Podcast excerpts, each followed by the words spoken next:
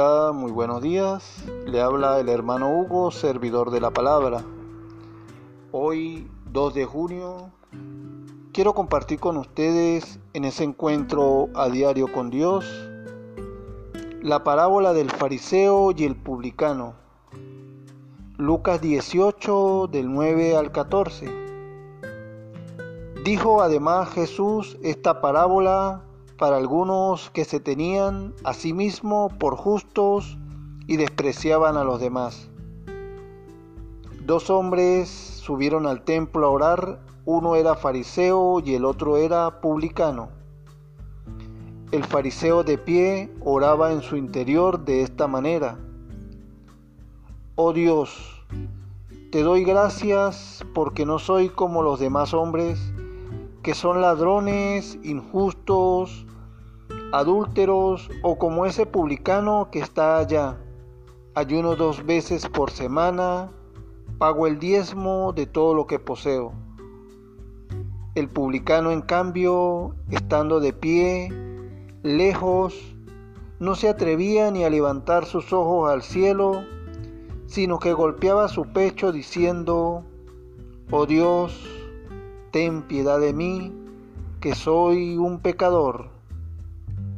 Os aseguro que éste, más bien que aquel, bajó justificado a su casa, porque todo el que se ensalza será humillado y el que se humilla será ensalzado.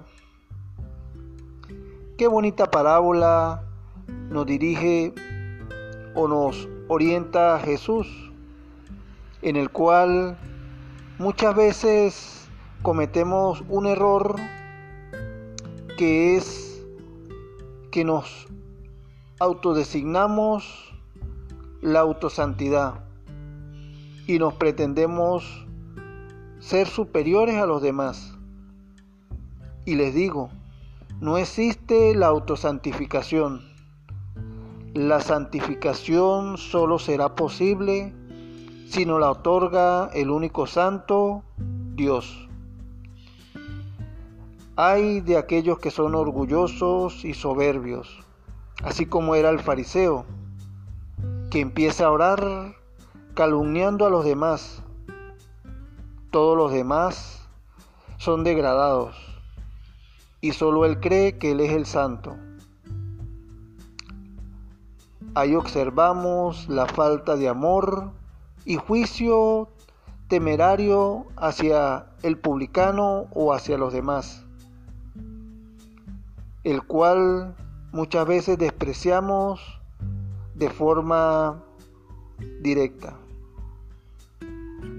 En este caso, el fariseo no ensalza no la gloria de Dios, sino él mismo se glorifica.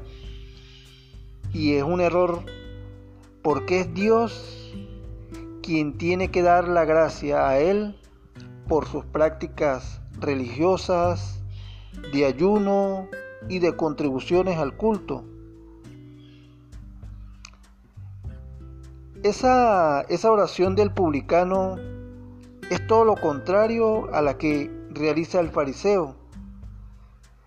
El publicano brilla la humildad y casi ni, casi ni se va a atrever a mirar a Dios confundido y anonadado ante tu infinita grandeza y majestad.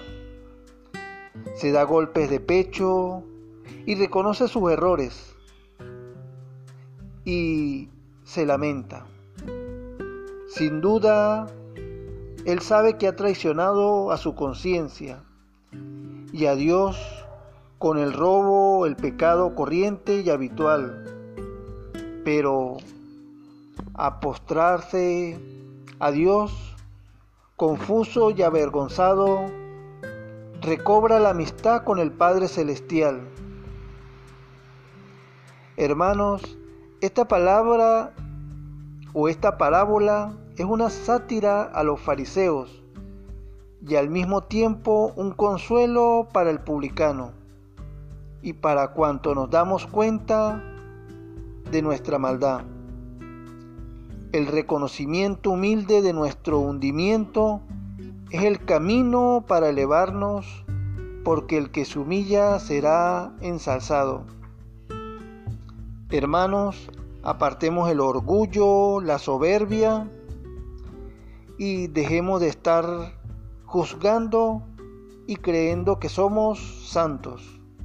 Recordemos que la santidad nos la otorga Dios y es con amor y con nuestras acciones que serán dadas.